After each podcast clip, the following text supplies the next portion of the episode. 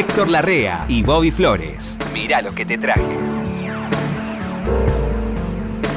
Flores, me parece que el tiempo no hubiera pasado. Tengo que averiguar con algún físico, a ver si es cierto, que en determinado momento de la vida el tiempo se ralenta, porque me parece que recién nos hubiéramos retirado del programa anterior. Bueno, el tiempo. El tiempo no es igual para todos.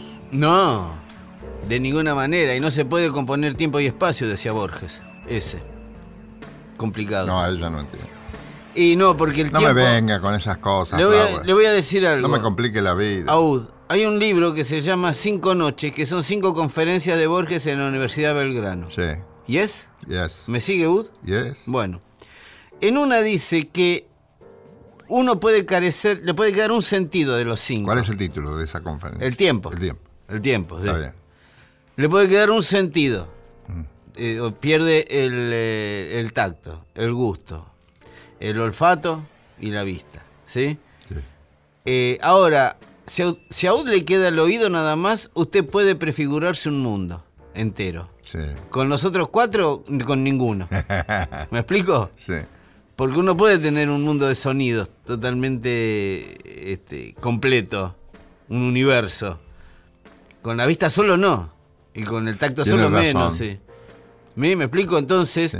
de la misma manera, el tipo dice, este Borges, el ciego, dice que no se puede hacer una composición, como decimos siempre nosotros, una composición, componemos tiempo y espacio, porque el tiempo y el espacio no corren juntos. Mm. No. El tiempo es una consecuencia de un, un momento más un momento más un momento más un momento más una serie de momentos. ¿Usted sabe lo que puede llegar a ralentar el tiempo? ¿Qué? La edad, el tiempo. No, una película mala. Sí. Claro, pues si la vos pasa ves una película que es mala, Una parece que tu- estuvieras tres horas. Dura en una eternidad. Bueno, está esa vieja frase que ¿cómo pasa el tiempo cuando estamos en algo bueno? Tiene razón. ¿Cómo pasa el tiempo, no? ¿Quiere que empiece en yo? algo bueno. ¿Quiere que empiece yo con la música? Pero por favor. El Mirá lo que te traje. Hace una semana estoy esperando este título de este momento. programa. Héctor. Vos mencionaste el otro día, pasaste una versión de Hay mucha agitación. Walla Lete y Jequinón, ¿Sí o no? de Jerry Lee Lewis, Sí. Y hablamos de Sandro, que la hacía acá. Hay mucha agitación. que le hacía acá. En el año 1988, Yes. hay gente que dice que. Yo tengo una grabación que es en vivo, pero no, no sé de dónde. Sí. No sé de dónde es. Ah. Me, me la dio un, un hincha de Sandro, que es Mariano Midaglia, pero me la dio hace mucho tiempo. ni- ni sabe. Él ha, ha hecho grabaciones muy lindas de Sandro. No, mire. Este, eh, Qué interesante. Se ha ido hasta Rosario, inclusive a verlo, Sí. a grabarlo y para tenerlo, ¿no? En el interior me dijeron que era un, un- era Ah. descontrolado el show de Sandro. En Yo lo vi este- en ese año, en el 88, ¿eh? En el Astros. En este recital, es probable que este recital sea el del Astro. Yo lo vi. El Sandro del principio Sí. retoma vigencia acá en el 88 Sí. y se enloquece todo el mundo cuando él canta Hay mucha agitación. Y después Tengo. Si querés, escuchamos un cacho de los dos. Claro. ¿Eh? Sí, pero cómo no. Sandro. Estamos en este momento, pero en 1962.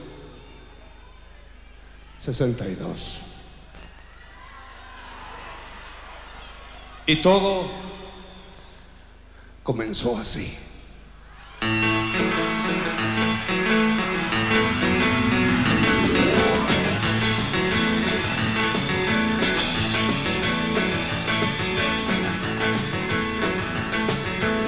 Gente está reunida y el baile pronto va a empezar. El clima se agita y la orquesta va a alargar. Y cuando griten el ritmo pronto va a empezar. El clima se agita y la orquesta ya se largó. Aumenta el balanceo y hay mucha agitación. Oh, el rítmico ritmo que llega al corazón. I gotta shake, baby shake. I gotta shake, baby shake. I gotta shake, baby shake. I gotta shake, baby shake. El rítmico ritmo que llega al corazón. No, no, no, no, no, no, no, no, no.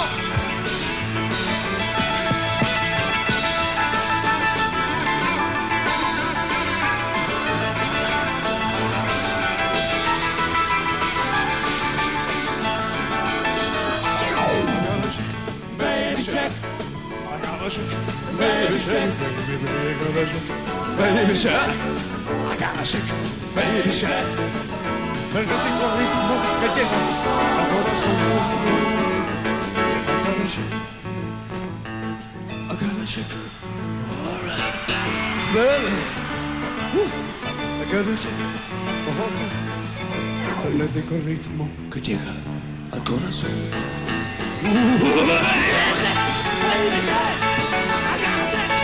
La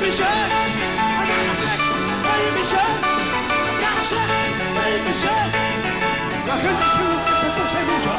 Agitación de la La gente se lo que se pasa mucho. La gente se lo que se. Pues hay mucha agitación.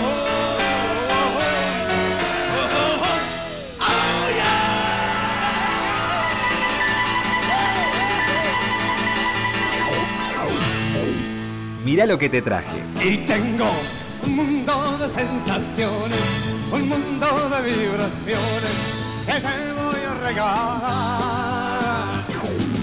Tengo poemas para entregarte, dulzuras para brindarte, si tú me quieres amar. Eran los días más felices que puedas tú vivir, luz de mil matices y todo es para ti. Y tengo un mundo de sensaciones, un mundo de vibraciones que te puedo regalar. ¡Hola! Vos me decís que esto fue en el ópera, En el Astros. en el Astro. Creo que sí, me acuerdo del telón rojo, que se abrió el telón rojo. Porque él hizo recitales, temporadas impresionantes, en el que está enfrente, el de tres mil y pico de plateas. ¿Cómo se llama? El El Gran, Gran Rex. Rex. Gran Rex. El Gran Rex, el ópera no, el Astros estaba en otra cuadra. Eh, y el ópera también hizo él, ¿eh? Claro, hacía todo. Hacía todo, sí. Sí. En, en- en el Gran Rex hizo una temporada que. y el Luna Park hacía también todos los años. Sí, pero, pero una temporada larguísima del Gran Rex. Meter sí. tres mil y pico de personas por vez. Sí. Bueno, acá tomó él. Tenía una gracia impresionante, la gente lo amaba. Sí, sí. Él tomó el Sandro del principio, el que yo te contaba el otro día, el, de el del escenario de Ingeniero Budge, Sí, y, y el Sandro de un poco después, de Tengo, que no era de, de esa época ya, porque tenía mucho repertorio. Sí, Casi todas claro. cosas de él. Hay mucha agitación, no desde luego, pero Tengo, eso son todas cosas Sí. de él. ¿no? Yo le- Lindas, buenas. Eh, el inicio del rock fue él acá. Él y Eddie Pequenino. ¿Sí? ¿Eddie Claro. Pequeñino? Eddie Pequenino ¿Por qué fue el primero Pequenino? que tuvo una orquesta de rock, emulando a Bill Haley y sus cometas. ¿Eddie Pequeñino el trombón a vara? Sí. Mi viejo me contaba que iba a ver a Eddie Pequenino. Bailaba no rock. sabía yo. Sí, yo tampoco, mi viejo me contaba. Me acuerdo que iba a ver a Eddie Pequenino él. Y Sandro apareció inmediatamente después. Gran músico. Eddie, Eddie Pequeñino. Pequenino, sí. hay que tocar el trombón. ¿El trombón a vara? Sí. Mamita Hay que querida. tener oído para tocar eso. Sí, sí, sí. Buen lindo. actor también fue. Y tipo. ¿Eddie Pequenino, el actor? Sí, sí, muy buen actor. Ah, Actor de comedia, Eddie Pequeñino. ah, no sabía yo. Ah, yo lo En tenía como. Ah, mire. Como, bueno. Y gran músico. ¿no? Ay, Etito. ¿Qué trajiste, Flores? Le traje. Vio que hay un hay un bolero muy famoso que se llama La Barca. La Ah, Barca. La Barca es una es de los fundamentales. es de los la- fundamentales. ¿Sabe quién nació en La Barca, Jalisco? La Barca es un ¿Qué, es barrio un de lugar? Jalisco. Sí, un barrio de Jalisco. Ah, no sabía. Un gran bolerista, Manolo Muñoz, Manolo Muñoz, sí, señor. mexicano de Jalisco, Mm. que se murió en el 2000. Digamos, nació en el 41, sí, claro. En los años 50 fue uno de los iniciadores de, del rock, si se quiere, con, con Guzmán, ¿cómo era? Con Enrique Guzmán y César Costa. Tenían una banda de rock que se llamaban los Gibson, los Gibson Boys. Ajá. Y después se separan, Enrique Guzmán sigue con el rock y este agarra para el lado del bolero. También incipiente en ese momento, años Sí. 50, Sí. eran los dos estilos jóvenes de la época, el rock y el bolero. Eh, Manolo Muñoz es el tipo, dicen que es el tipo que más guita hizo con... Era, era el, el show más caro de, de los boleristas, de Chucho Avellaneda, todos los de la época, era este. Era como el favorito de la juventud, dicen, en México. Yo no lo sé. Chucho Avellanet nunca llegó a tener gran popularidad, cantaba Estaba bárbaro Chucho Avellaneda. sí. una maravilla. Sí, sí. Él, fíjate que el, Bueno. el sello Artistas Unidos, Sí, AU. ¿te acordás? Sí, claro, AU. Que le grabó, le, United le Artists. pone una gran orquesta, Sí. se la puso a Tito Rodríguez, Sí. explota la carrera de Tito Rodríguez como, como cantante, Sí. él era músico, director de orquesta. Claro. ¿Y Chucho? Y también le graban a Chucho. ¿Con esa orquesta? Con la misma orquesta, las mismas Ah. condiciones, lo mismo. Chucho era perfecto, era un, un deleite. Acá, acá vino varias veces. Sí, claro. Lo trajo, ¿sabes quién? Un, un señor, Antonio Barro, que le llamaban el papá ventanero. ¿Eh? ¿El papá ventanero? Sí, que era el, el papá de la mujer de Hugo Marcel. El papá de la mujer. de- El suegro de Hugo Marcel. El suegro de Hugo Marcel, mejor. Mire. El suegro de Hugo Marcel. Ahí asocié, sí. Conocía mucho. y traía. Él hizo, hizo entrar de nuevo a la escena Osvaldo Fresedo, en Vélez Arfield. No, hacía cosas muy buenas. Ah, ¿sí? Don Antonio Barro, sí, señor. Fresedo tocó en Vélez. Tocó en Vélez, llevado por, Carnavales, algo así. por Una Ventana al Éxito, que era el programa de. Ah, el de una Antonio ventana al éxito. Ah, Claro. ya sé quién es. Claro, sí, Claro. ahora sí. El Y- papá ventanero. Y él trajo a Chucho Avellanet más de una vez. Sí, y lo promocionó, y lo promocionó, y lo Sí, promocionó. sí. Y no entró. No. Se vendían discos, pero ahí. Bueno. Y Chucho Avellanet era un artista para desbordar. Sí. Y sin embargo, no, no Bueno, sé. es lo que me- Esos cinco para el peso que no se sabe qué es. No sé, carisma. No, se, no, tenía carisma. Eso se habla, en el tango se habla mucho, Sí. cuando se, se habla, por ejemplo, de, de ciertas y determinadas figuras Mm. que han sido muy buenas, muy apreciables. Florial Ruiz. Orquestas, no, Florial Ruiz llegó, llegó. ¿Sí? Ah. Este, pero por ejemplo, la orquesta de Lucio de Mare, de un exquisito Lucio buen gusto, tenía color, Qué tenía pianista, calor. Lucio de Mare. eh, sí, Qué pianista. la- un, un pianista delicioso. Divino.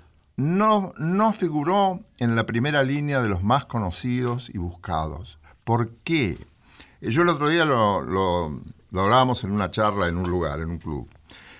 Los cinco palpesos. ¿Qué son los cinco palpesos? No sé. Eh, Encanto no, tenía encanto. Música no, le sobraba música y delicadeza. El momento. A Chucho No, no, tampoco, porque era el momento de, de todos los grandes. Y él era un grande. ¿Y por qué no se concretó la popularidad total?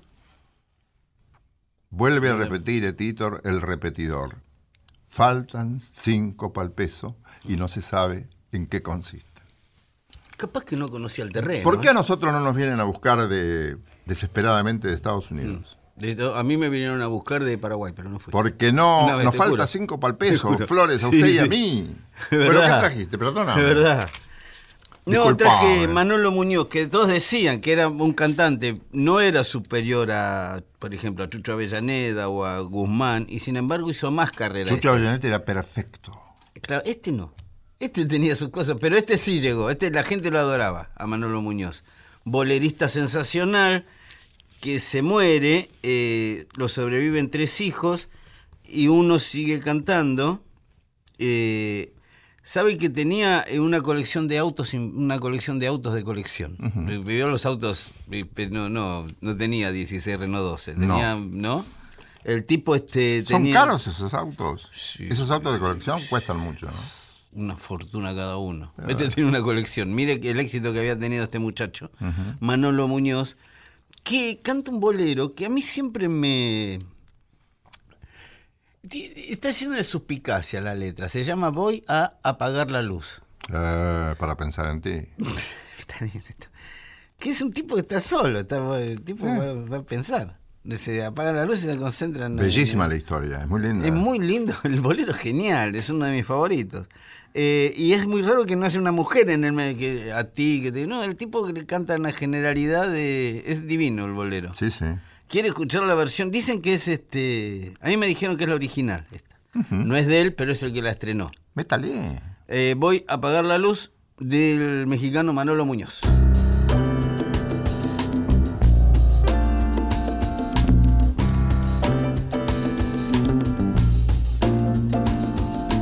Voy a apagar la luz para pensar en ti y así dejar soñar a la imaginación. Ahí donde todo lo puede, donde no hay imposibles. ¿Qué importa vivir de ilusiones si así soy feliz?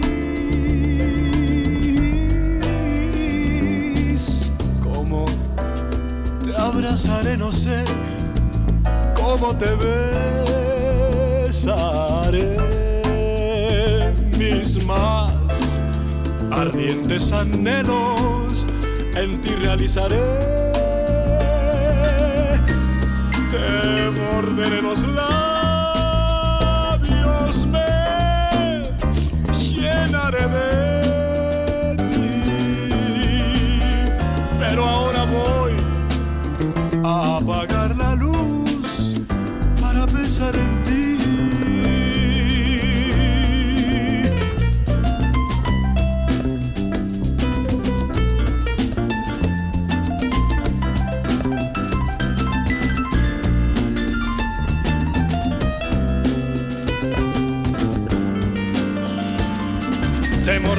labios, me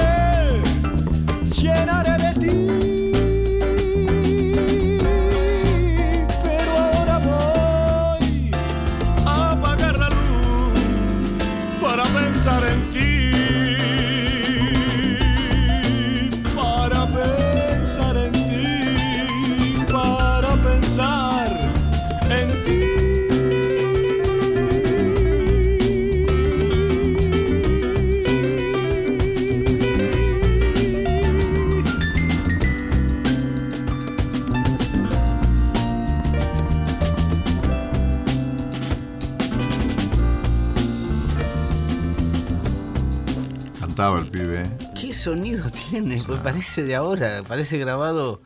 O sea, parece el de Luis Miguel, digamos. Además producían con todo ya. Claro. México siempre produjo bien. Estas cosas le Sí, salían. Sí. sí. Ahí tenía A esto y a los cubanos, ¿sabes cómo salía? Sí, Manolo Muñoz. está. Bueno. ¿Sabes qué traje? ¿Qué? A Osvaldo Pugliese en el Japón. Ahí no me vas a decir que estuviste también. No. Recién con Sandro me dijiste yo estuve. En el Astros en el 88, con Lolo Mir. Esto es Osvaldo Pugliese en Nagoya, Japón, Mm. Qué lindo Nagoya. en 1989. ¿Qué conoces Nagoya? No, pero lindo Nagoya es nagoyense. Nagoyense. Nagoyero. Nagoyino. Ah, Hay que ver cuál es el gentilicio nagoyero. en japonés. Bueno, en acá lo que vamos a escuchar ahora son dos cosas muy lindas. Una es la voz de Osvaldo Pugliese, cosa que a mí desde ya se- no, a mí me emociona. Yo no sé si escuché alguna vez la voz de Pugliese. ¿eh? No es muy habitual la voz de No, Pugliese, ¿no? no, no. El nivel del disco está bajo, así que lo vamos a tener que tratar de subir un poquito. Ay, de- pedirle algo a Diego es un problema. Porque mm, Osvaldo además hablaba bajo. Era un hombre discreto hasta para, hasta para hablar. Qué buen gusto, eso habla bien de una persona. O sea, no Esa sabe. persona que habla bajo. ¿Cómo, cómo lo quiero yo Dios, a Osvaldo? Para Dios. mí, escucharlo, francamente me emociona. Sí. Francamente me emociona. Porque tuve la suerte, Porque usted lo vio, lo la suerte de tratarlo un poco. Viajó en micro con él. Hablar con él, viajar al micro con él. Hay que viajar en micro en esos Sí, años con él. con Osvaldo, qué lindo hablar con Osvaldo. Bueno, Osvaldo agradece al público la gentileza que tiene. Querido público de esta gran ciudad que es Nagoya, por lo cual posiblemente por segunda vez nos presentamos frente a ustedes. Lo hacemos y lo hemos hecho con todo el cariño íntimo que nos liga y nos vincula al corazón, la atención, la sensibilidad de los japoneses. Por lo tanto, pido un aplauso por la unidad de espíritu y, constru- y producción cultural constructiva entre Japón y la Argentina. Muchas gracias. A mí, francamente, te digo, Mm. esas cosas, escuchar a Osvaldo me emociona mucho. Me imagino. Lo respeté mucho, lo Mm. quise, la quiero, lo respeto. Es como. Esa gente vive un eterno presente y nos hace muy bien recordarlas. Acá hay algo que es una perlita, como me gusta llamar a mí, para los tangófilos. Una versión de la comparsita no grabada por Osvaldo Pugliese, que tiene una serie de solos está bastante aparrillada la cosa. A la parrilla es cuando no se hace un arreglo definitivo y total. Se van haciendo las Mm. Se cosas. deja, se deja improvisar algo. Ah, eh, se, se hacen muchas improvisaciones, Mm. co- como dicen los cubanos, la descarga, y como dicen los, los del jazz, ¿cómo dicen los del jazz? La jam session. La jam La session. jamming. La jam session, sí. La jam. Sí. Esta versión de la comparsita es hermosa. Primero que cantan a dúo y hacen muy buen dúo Abel Córdoba y Adrián Guida. Abel Córdoba. Adrián Guida es Adrián un muchacho que falleció Guida. muy joven, Me acuerdo del grande valor del tango de verlo. veinte y pico de años. Claro. Tenía cuando falleció. Sí, sí. Ellos cantan la parte final de la comparsita y antes hay participaciones. La primera es la de Osvaldo, un solo de piano encantador. Después adentro hay otro solo de Osvaldo. ¿Esto Después, está en Japón grabado? Todo en Japón, en vivo, no está en disco, no, no existe. y después hay una parte de violín muy buena, parte de bandoneones, de nuevo, muy buena, y los cantores que cierran.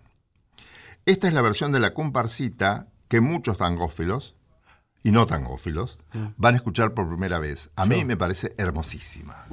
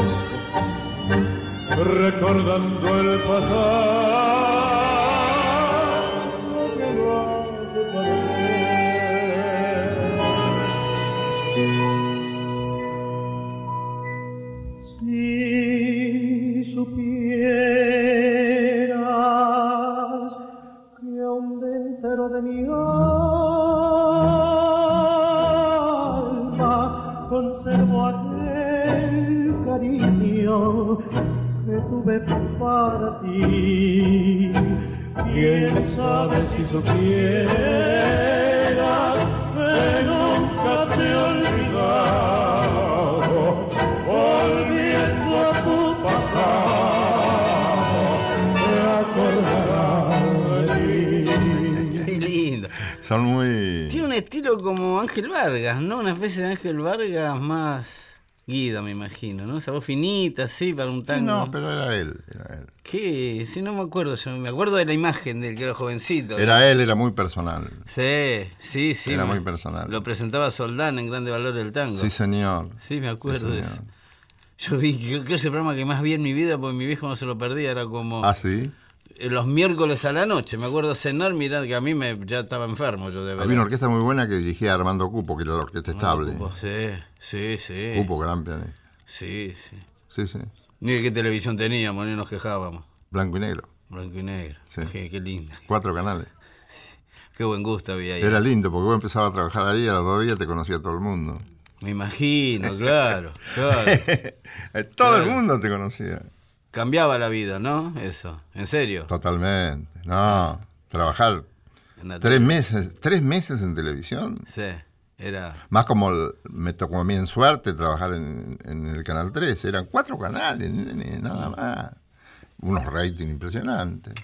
Bueno, pero aparte buenos programas, buena sí. programación. Sí, había bueno. Era una televisión que tenía hace rato una vez por mes. Se preocupaban mucho los cubanos. Yo quedé muy agradecido a los cubanos. Guarmestre. A Mestre, a, a Mestre le gustaba mucho la radio, me llamaba siempre y decía, ¿no quiere venir a tomar un café a mi despacho? Venga, venga. Le gustaba hablar de radio, porque él había tenido radio, creo que la CMQ de Cuba, eso. Le gustaba mucho la radio. Eran tipos que sabían lo que querían y sabían cómo hacerlo. Héctor. Sí, además este, era gente de bien. También. A mí me gustó trabajar con ellos. Claro. Gente de bien, porque decían las cosas de frente cuando tenían que decirlas, si te gusta bien, si no te gusta, lo siento mucho, pero las decían bien y vos aprendías. Sí, ¿sabe qué pasa también, Héctor? Que había un problema y uno hablaba con el dueño del canal. Sí.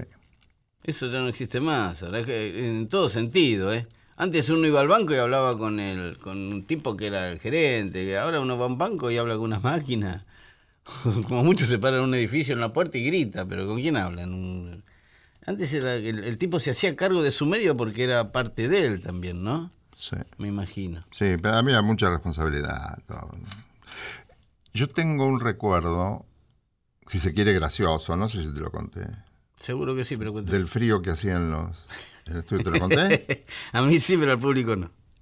Acá no lo contó nunca. Yo hacía un programa que se llamaba El Mundo del Espectáculo. El espectáculo. y- e introducía películas. No, era lo que hacía. Y decía, buenas noches, ¿qué tal? Bla, bla, bla, bla. Hacía un frío espantoso. Porque las máquinas necesitan. Necesitaban refrigerarse, claro. Si no, se paran, se cortan. Así que te conviene ba- bancarte el frío. Bueno, en las radios también hacía frío. Sí, que no era para morirse. Nah, pero- Entonces yo no quería cortar. Si me equivocaba, no quería cortar. que hacerlo nuevo. Para, para, claro, para irnos enseguida. Yo eso lo aprendí de Udo. hacía un frío bárbaro. Entonces, anuncia, estaba anunciando una película argentina de no me acuerdo quién, y no me acordaba el nombre, de un intérprete fundamental. Yo siempre tuve muy mala memoria.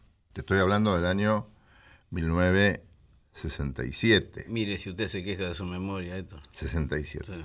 Bueno, no venía el nombre, entonces yo daba vueltas y adjetivaba y hablaba de la película y adjetivaba, hasta que por fin bajó el nombre. Tardó como cinco minutos la presentación y largué la película. Al otro día me dice, venía Bayán, que era el gerente de producción del canal. De Canal 3. Jorge Ignacio Bayán, sí. Que me dice, oye Héctor, ¿por qué adjetivas tanto? Porque no me acuerdo. Y yo no le iba a decir, no me acuerdo o porque no quiero cortar porque hace frío. Y yo, bueno, ta, ta, no tienes que adjetivar tanto. Porque si tú dices eso con una película de fulano de tal, cuando venga Sinatra, ¿qué vas a decir? Apunte para arriba, le dijo. Sí. Cuando venga Sinatra, ¿qué vas a decir? Muy claro, claro, sí, tuvo mu- mucha razón. Así te enseñaban, no te dejaban pasar una, ¿eh? Así se aprendía también. Héctor, vení para acá. Mm. Tal cosa. Un día me dijo, estuviste muy plañidero en la. Plañidero. Plañidero, triste en Ah. la presentación. Mirá en lo que se fijaban, ¿no? Sí, menos mal. En la presentación de anoche estuviste triste. Pero qué gusto trabajar con alguien así, ¿no? Que Claro, y porque sabían. Porque sabía. Sabían lo que hacían. Sí, sí.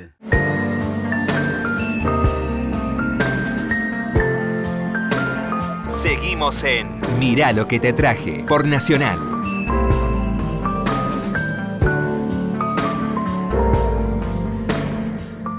¿Sabe qué le traje, Héctor? ¿Qué trajo, Flores? Esto, esto la verdad que lo traigo porque es sudo. Gracias, Flores. Horace Ward Martin Tavares Silver. Horace Silver. Tenía esos nombres. Horace Silver. Silver. Pianista sensacional de Norwalk. Eh, un tipo que tocó. muy- un tipo que nació en el, en el 28, así que estoy hablando de un señor que ya en los 60, en el auge del jazz, tenía, estaba bien, había trabajado ya con Oscar Pettiford, con Lester Young, ¿sí? Pianista. ¿Oscar? Oscar Pettiford. Pettiford. Pettiford. Sí, de la, una de la, un iniciador de Miles Davis, por ejemplo, Oscar Pettiford. ah. Estoy hablando del año 30 y Yo creía que ibas a decir Peterson, pero no, Peterson es de más acá. No, claro, no, no, este más, no, no, este de 19. Sí. Bueno, este Horace Silver, pianista, en el 54 es el pianista de Miles Davis. Graba cuatro discos con Miles. Antes que Bill Evans. Sí, Porque ahí nomás vino Bill Evans. claro. 57 vino Bill Evans. Claro. Este es del 54. Este es el que graba Walking, por ejemplo, del 57, con Miles Davis. Eh, bueno, obviamente, como corresponde, se pelea con Miles Davis un día, arma su propio grupo, Hora Silver, graba para Blue Note, se convierte en el pianista de los Jazz Messengers por momentos, pero los Jazz Messengers con él eran Hora Silver con los Jazz Messengers. No era parte de los Jazz Messengers, era una visita especial para ellos, ¿sí? Este es el primer tipo que tuvo un sello propio.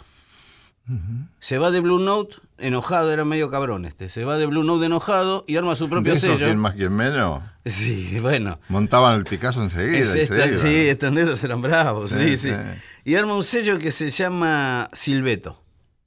Que tiene unos discos, no fue de gran éxito, pero editaba sus discos ahí, entonces el famoso yo lo hago, yo lo vendo, yo contento. Eh, No tengo problema con nadie, no reparto con nadie. Está bien. Eh, tiene un disco sensacional que es uno, a mí me encanta, pero no sabría explicarle por qué. Eh, se llama eh, in, in Pursuit of the. persiguiendo al hombre de la calle 27. Hay mucho mito al respecto de quién es el hombre de la calle 27. Unos dicen que era un vendedor de droga, otros dicen que era un tipo que manejaba mujeres, otros. No, no era buena gente ese. Ah, Nada, hace ese disco el tipo. Que Los parece- mejores del barrio. Sí, sí, lo- eh, persiguiendo al tipo de la calle 27, que es un, un jazz, eh, esto es del año 60 y pico, 66, 67, ¿sí? Ujú. Este disco fue, cambió todo, ¿eh? lo que vino después. Es como la gran obra de Hora Silver, quizás no la más vendida o la más popular, pero sí la que más influyó a todos los que vinieron después.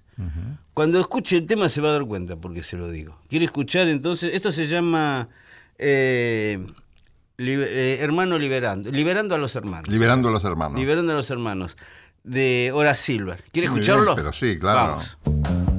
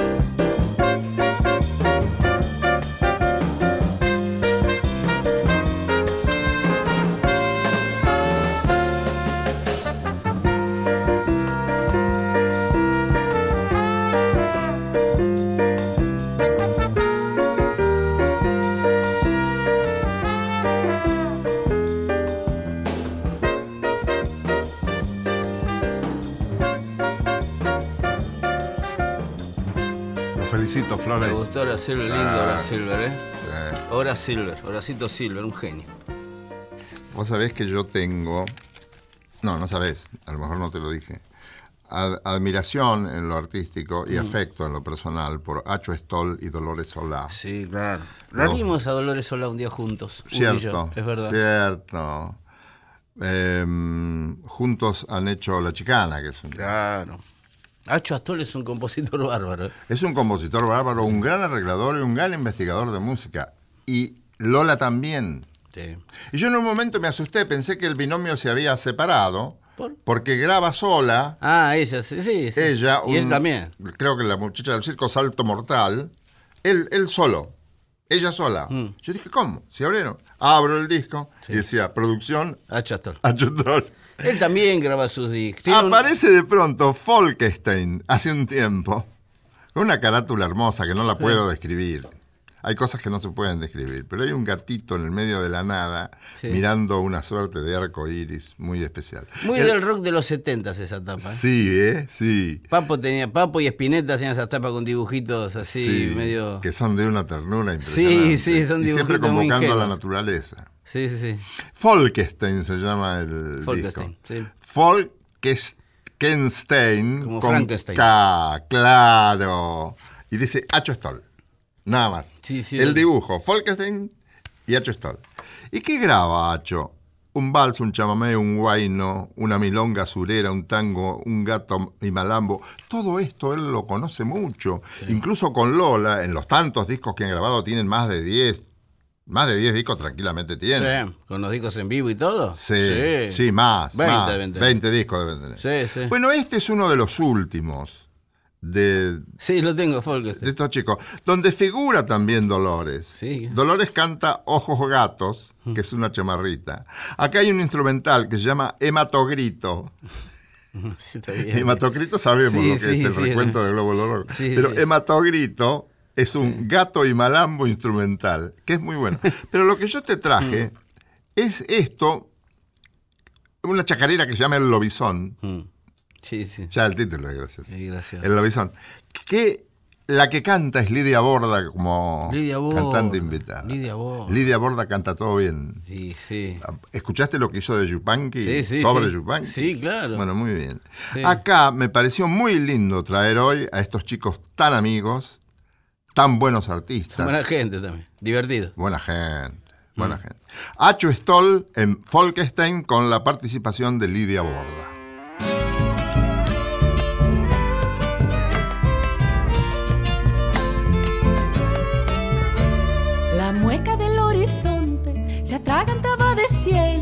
La luna alumbraba el rancho, la china ataba su pelo.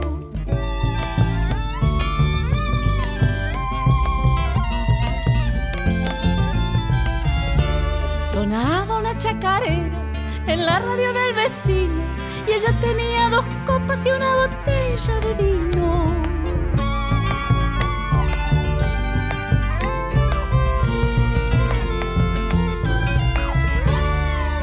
Apagó la moto silbando esa chacarera.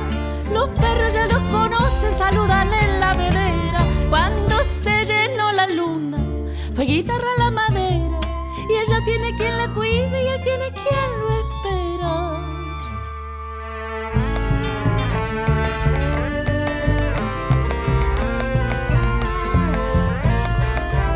Al rescoldo de la tele, ella baila sin su ropa y deseando que se quede le convida más falopa.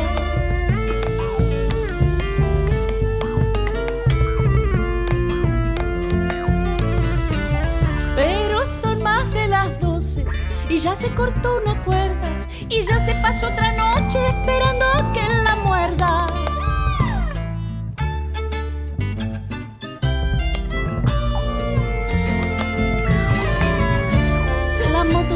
Roncando y ella quedó con su pena. Se escurren los lobisones las noches de luna llena. Cuando se llenó la luna fue guitarra a la madera. Y ella tiene quien la cuide y él tiene quien lo espera. Toda esta gente la quiero mucho. A Lidia Borda también. Linda gente también. Sí, linda gente. los he tratado bastante, no tanto como yo quisiera, pero hay gente que es lindo frecuentar. Y desde lo artístico son todos, todos los chicos estos, Sí. insuperables, porque vos escuchás, escuchás co- cosas de 1910 de música, remozada por Acho Stoll, Sí. y vos decís, ah, la flauta, el- de un género tan jorobado como es el tango, un género tan enigmático como es el tango. Sabe mucho. Chastel. Sabe muchísimo y además maneja el sonido, que eso es una... Y ella también. Ella también, ¿no? Desde Canta luego. Desde luego, desde luego. Te voy a traer versiones cantadas por Lola que a mí me gustan muchísimo y que son únicas, pero uno de estos días. Muy bien, Etito. Muy bien, Muy Flores. lindo. ¿Qué dice Flores?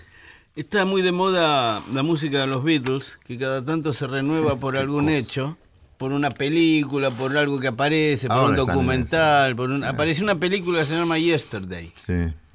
muy linda, que es un tratamiento de la música, de toda música de los Beatles. Para conocedores. Sí, Porque si no sos conocedor, se pierde la mitad de los chistes. te vas a quedar en ayunas con los chistes. Claro, claro. Sí, sí. Yo estuve viendo la película.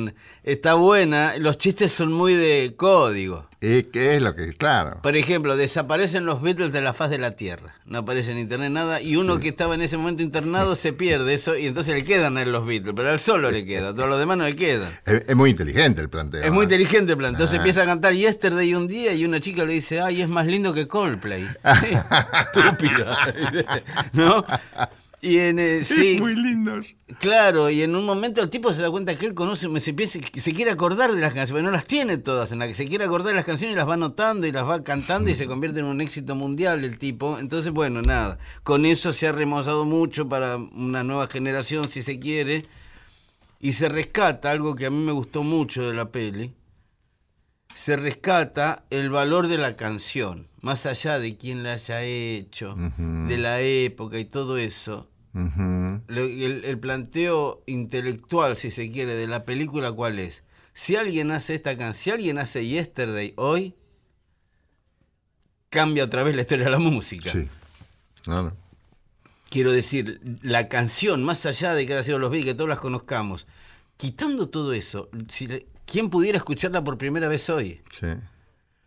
Yo me acuerdo. ¿Cómo que- cambió esas melodías? ¿Cómo cambiaron las cosas? Oh, eh? Y ahí uno se da cuenta de lo valiosa que son, pero uno se la tiene tan incorporada que se cree que ¿Cómo estuvieron la siempre. música puede cambiar la vida? Porque cambia Claro. tus sensaciones, cambia tus emociones, Claro. te cambia la vida la música. Y sí. Yo lo conozco a Felipe Colombo, el, el mexicano actor que tengo acá en Nacional Rock, ¿sí? Que debutó en la radio. Sí, señor. ¿Sabe cómo lo conocí yo? Un día estaba en una disquería con un amigo y, un- y tenía, este, el dueño de la disquería tenía un paquete con los discos de Led Zeppelin. Led Zeppelin, que yo los tengo todos, ya los tengo remanchados, los puedo Zeppelin. cantar todos, sí. Mm. ¿Qué haces con eso? ¿Y para quién es? No, es para un pibe que escuchó hace una semana por primera vez Led Zeppelin y ahora me compró todos los discos. Y lo esperamos, era Felipe, y le dijimos, ¿cómo te envidiamos que vas a escuchar esto por primera vez?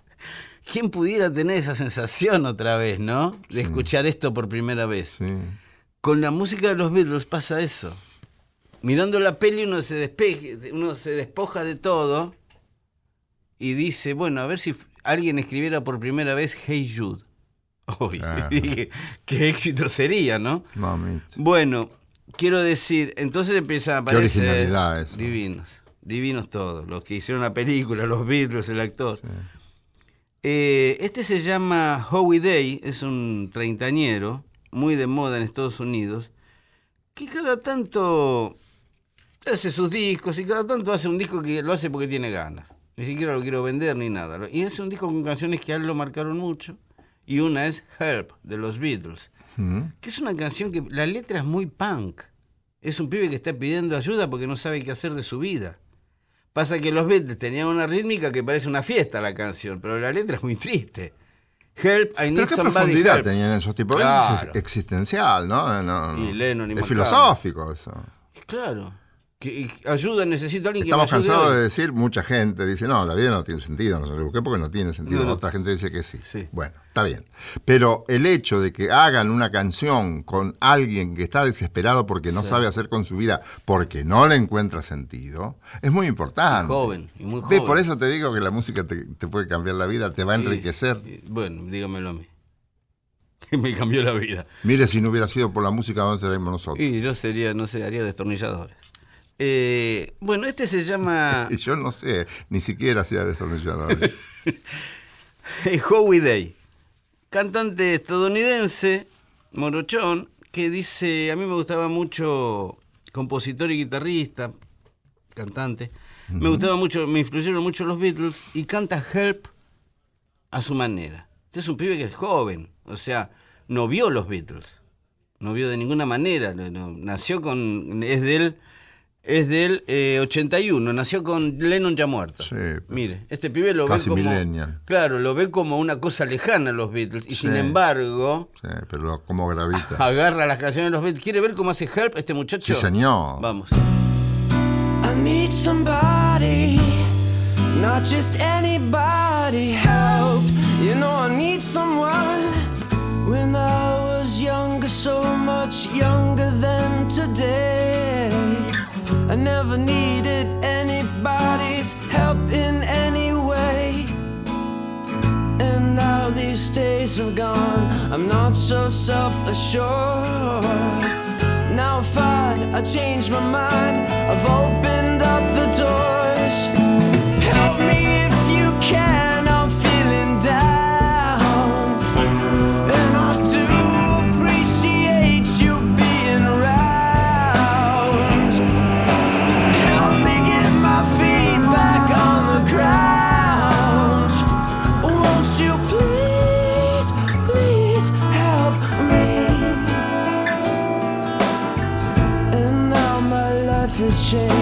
oh so many